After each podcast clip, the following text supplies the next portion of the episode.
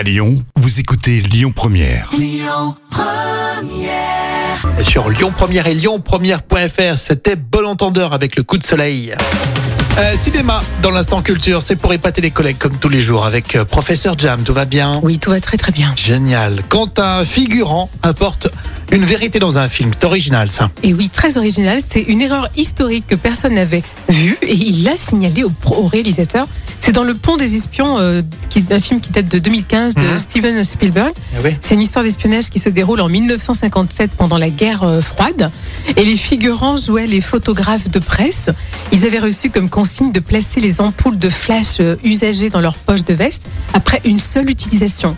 Sauf que l'un des comédiens est membre de l'association des photographes de presse de New York. Il est allé voir le producteur exécutif du film pour lui expliquer que les photographes ne mettaient pas les ampoules dans leur poche à l'époque, mais les laissaient tomber par terre parce qu'elles étaient brûlantes et qu'ils voulaient éviter de les Eh oui. manipuler. Logique, tu vas me dire. Et le producteur, bah, directement, on a parlé à Spielberg et il l'a prise en compte, hein, cette remarque. hein. Ouais, alors déjà, ça prouve que bah, et le producteur et Spielberg, bah, ils sont ouverts quand même à ce oui. qu'on peut leur dire. Et, euh, et ça fait une scène culte en tout cas. Euh, c'est, euh, Il y a une photo euh, qui a été prise juste après. Effectivement, on voit les ampoules par terre sur le sol.